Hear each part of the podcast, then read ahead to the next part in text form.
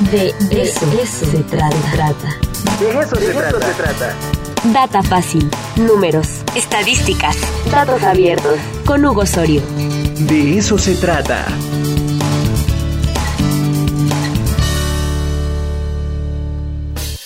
Y nos vamos directo con Hugo Osorio, el mago de gobierno fácil, porque hay mucho que platicar. Hay este mucha, muchos datos importantísimos, que es un poco este, lo que estábamos platicando hace unos minutos con la doctora Indiana. Hugo, ¿cómo estás? Buen día. ¿Qué tal, Ricardo? Buen día. Justo, sí. Eh, estaba escuchando atentamente lo que platicaban con la, con la doctora Indiana. Em, y, bueno, ahí solo sobre eso agregar algo sobre los datos del CIPINA. Eh, el CIPINA está informando menos de la mitad de los contagios de COVID-19 en niños y niñas, y en niños, niñas y adolescentes. Es decir, ellos están diciendo que son alrededor de 60 mil casos los que existen, pero de acuerdo a la Secretaría de Salud eh, y más o menos con las fechas que ellos dieron, en realidad son 141 mil 463 niñas, niños y adolescentes de 0 a 17 años contagiados. Eh, es decir, que el CIPIN está reportando 43% eh, de los casos oficiales, eh, únicamente un 43%, ¿no? Y esto se debe a una razón que incluso Serendipia contactó al, al CIPINA para saber de, qué se trataba esto, y esto se debe a que ellos están utilizando únicamente una variable. ¿Recuerdas que por allá de eh, del mes eh, del año pasado, eh, me parece que a finales del año pasado hicieron un ajuste metodológico en, la Secretaría de Salud. Entonces agregaron algunas variables que tienen que ver con esta cuestión de, cómo se calculan los casos positivos. ¿no? entonces estas variables tienen que ver con resultado laboratorio, clasificación final. Son, son tres variables específicas. La cuestión es que la información que la CIPINA ha estado generando a, lo largo de, de, esta de esta pandemia nunca fue, fue corregida, ¿no? O sea, ellos siguen calculando solamente sobre una variable, por lo tanto sus datos son, son muchísimos menos, ¿no? Estamos hablando de que ellos eh, marcan que son alrededor de 60 mil, estamos hablando que son 143 mil, ¿no? Eh, eh, es, es, así la, la, variación en, en, en datos que es bastante significativa, ¿no? En cuanto a, casos, ¿no? Ahora, eh, en cuanto a muertes, en realidad el crecimiento no es tan sustancial. Estamos hablando de que son únicamente 732, bueno, únicamente eh, el crecimiento comparado con el número de casos positivos, ¿no? Eh, la, CIPINA reporta 613 defunciones en toda la pandemia y en realidad ha habido 732, ¿no? Pero la cuestión importante y la que sí tiene que ver un poquito con esta cuestión, a ver, voy a intentar compartirles por acá esta información. Eh, es, es, es, esto, ¿no? el, número de casos positivos eh, en realidad está en 148 mil a nivel nacional, ¿no? Esto es lo que estamos viendo a nivel nacional. Aquí tenemos un pico de 1.695 casos reportados el 26 de julio. Esto con datos al 18 de agosto. Eh, es, importante, a, la semana pasada, ¿no? Pero aún así podemos ver que el crecimiento es bastante, ¿no? bueno, dicho esta, esta, esta información, bueno, la, este, Cipina no ha actualizado sus datos. Eh, entiendo que han generado demasiada información y ya tienen como un sistema para los PDFs y seguramente esto les va a tomar más tiempo ajustarlo, pero sí es importante tomar en cuenta que no son 60 mil casos positivos los que ha habido en México en la pandemia, sino que son 148 mil casos. Esto con los datos de la Secretaría de Salud y, que son pues los datos oficiales. ¿no? Eh, en cuanto a muertes a nivel nacional, eh, tenemos 732 y hospitalizaciones tenemos 7.334 hospitalizaciones, ¿no? Que ellos eh, estaban reportando, ah, no, me parece que por aquí no tenemos el dato de cuánto estaban reportando hospitalizaciones, pero también es bastante más alto.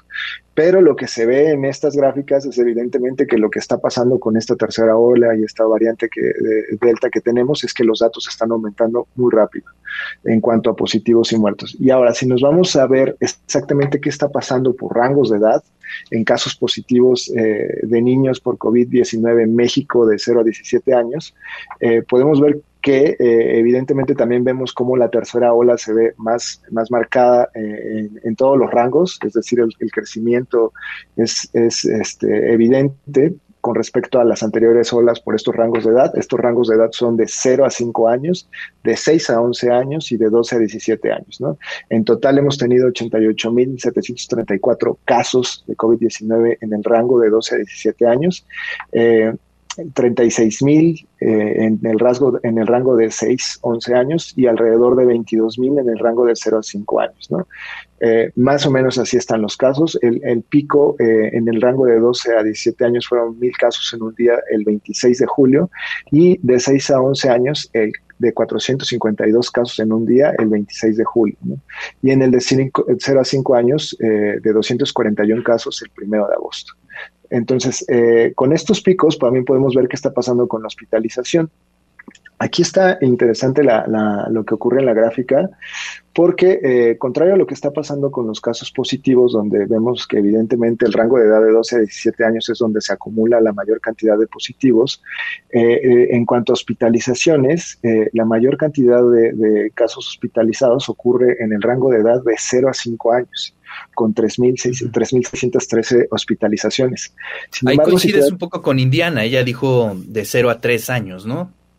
Sí, sí, sí. La verdad es que ahí sí están bastante, bastante parecidos los números. Te digo, no hay mucho cambio en, en, cuanto a hospitalizaciones y defunciones. Hay más en, en el caso de positivos, ¿no? Es decir, eh, la, incluso la tasa de letalidad con este número de casos disminuye bastante. Eh, creo que era un 0.9%. Baja todavía más con esta cantidad tan alta de casos positivos contra tasa de letalidad. Aquí la cuestión, y justo lo, lo que mencionaba la doctora, es que aún no sabemos cuáles son las consecuencias y cuáles serán eh, eh, esto que llaman el, el, COVID a largo plazo, ¿no? No sabemos cómo van a afectar a los niños ni cómo viene esta nueva variante, ¿no? Esa sería una de las preocupaciones a considerar.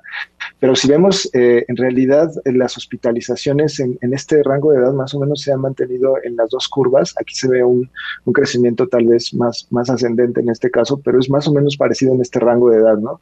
Sin embargo, en el rango de, de 12 a 17 sí se ve una, una subida mayor a la que había ocurrido ocurrido en, en las otras dos eh, este, olas, ¿no? Y, bueno, en el rango de 6 a 11 años eh, está más o menos en los mismos rangos, pero sí se aprecia también un aumento, ¿no? Eh, tenemos aquí un, pico de, de 26 menores de edad de 12 a 17 años hospitalizados el, 4 de agosto, que ese sería el, el, pico que tendríamos ahí. Ahora, si nos vamos en cuanto a, a las defunciones de 0 a 17 años, la verdad es que tú puedes ver aquí la gráfica, se ve bastante pareja otra vez. no hay mucho cambio a pesar de las tres olas, afortunadamente ahora. Eh, estamos eh, moviéndonos en rango de, más o menos una media semanal de una muerte. Eh, desafortunadamente a la semana en esta media móvil, más o menos así se ha mantenido durante toda la pandemia. No se ve un crecimiento tan grave como el que tenemos aquí con los casos positivos, donde es evidente que hay un crecimiento eh, eh, muy rápido. Eh, por el contrario, en, las muertes se ha mantenido básicamente igual que en las anteriores dos olas. ahí podemos ver otra vez que el rango de 0 a 5 años presenta 397 muertes, el rango de 12 a 7, 227 y el rango de 6 a 11, 108, ¿no? pero en realidad, si te das cuenta, la media móvil de, estos en la semana es muy parecida, ¿no? 1.29, 1.23 y en el rango de 0 a, de 0 a 5 años, perdón, 1.56 sí se ve bastante más, más alta, ¿no? Entonces, esto es un poquito lo, lo, lo, lo que está pasando con estos casos, eh, ya viéndolos a lo mejor por, por por eh, rango de edad, eh, nos da un poco más de, idea de lo que está ocurriendo, ¿no? Sí hay un crecimiento bastante grande en el rango de, de 12 a 17 años, eh, sin embargo, bueno, Aquí podemos ver que en hospitalizaciones el, rango más afectado sí es el de 0 a 5 años eh, y, en, tasa de letalidad también es el, de 0 a 5 años, pero la verdad es que ahí los números están muy parecidos. ¿no? Eh, eh, ahí es, es, una cuestión interesante lo que ocurre. hay que tener ojo con estos casos, datos del CIPINA porque te digo, están reportando los casos y bueno, y cómo está la, la, la situación en México. En, en cuanto a, muertes, bueno, esta curva eh, estaba como a la mitad hace algunas semanas, ya se actualizaron los datos, sigue subiendo, al día de hoy van 253 mil eh, defunciones. Eh, ahí puedes ver cómo ha estado aumentando, en realidad a nivel general eh, está aumentando, pero bueno, si nos vamos a los positivos podemos ver eh, que esto diera la sensación de que está bajando, pero es importante recordar que vamos dos semanas atrasadas. Entonces, esta información habría que, que, medirla con mayor cautela, porque, bueno, si nos vamos a los detectados, eh, podemos ver que esto sigue aumentando, ¿no? Los detectados son el día que registra la Secretaría de Salud que son casos positivos y los positivos vienen a partir de la, la, fecha de síntomas, ¿no? Cuando ellos empezaron a presentar síntomas. Entonces, los detectados puede ser que la Secretaría de Salud los reporte el día de hoy, pero pueden haber eh, aparecido hace dos semanas en la base de datos.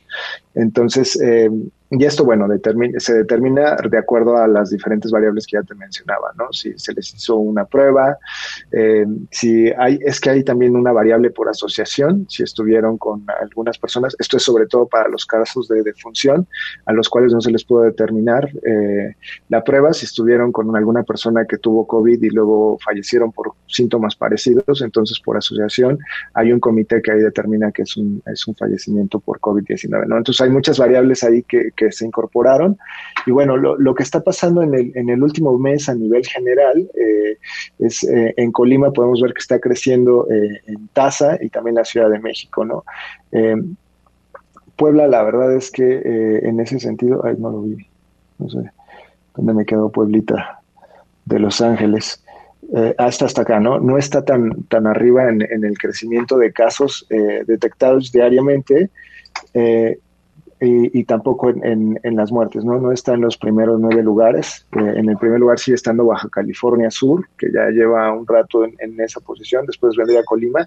Esto es importante que decir que es en relación a tasa por cada 100 mil habitantes, porque eh, en ese sentido, bueno, la Ciudad de México ha tenido 1.620 defunciones en el último mes, eh, que, que, solo se compara con lo que está ocurriendo en el Estado de México, que son 1.871, ¿no? Entonces el acomodo de estas entidades viene de acuerdo a la tasa por cada 100 mil, ¿no? Pero eh, ahora, eh, pasando a la cuestión que tiene que ver con la proporción de muertes de, COVID y la cuestión de vacunas por rango de edad, eh, aquí está ocurriendo algo, algo eh, bastante eh, llamativo. Este es el inicio de vacunación en mayores de 60, fue el 15 de febrero. A partir de, lo, de, de, de, esta, esta línea que es cuando se empezaba a creer que comenzaba a funcionar la vacuna, o más o menos que era un mes, me parece, eh, eh, empezamos a notar que esta, eh, este porcentaje de muertes en los mayores de 60 disminuía. Eh, lo que ha ocurrido en las últimas semanas es que está aumentando otra vez. Eso es algo llamativo.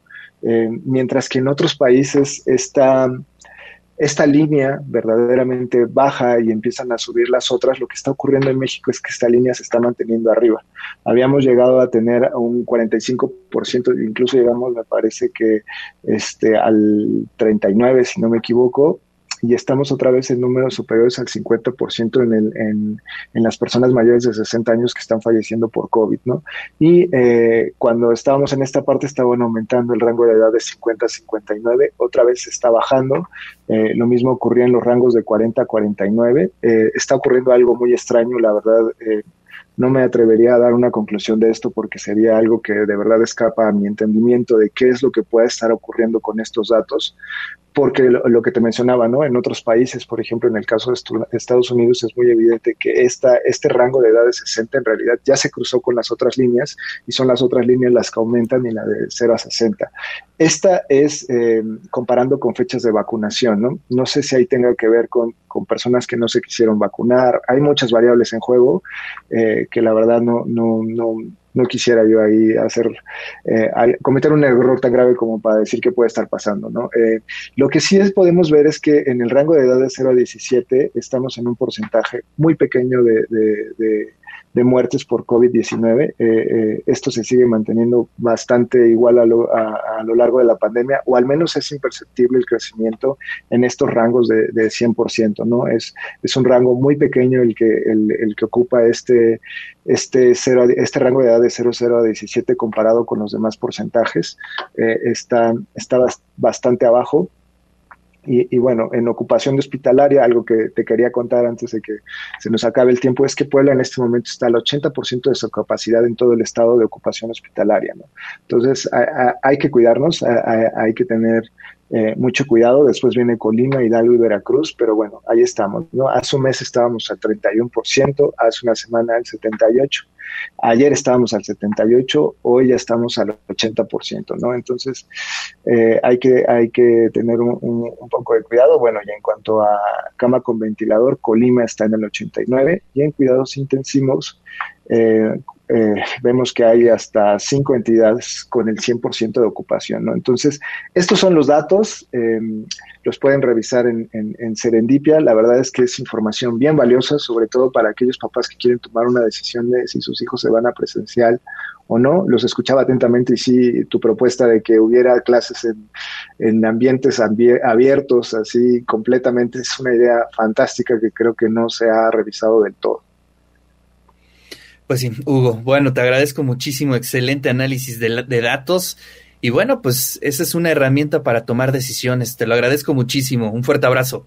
Abrazo, Ricardo. Cuídate. Bueno, pues ahí está la voz de Hugo Osorio.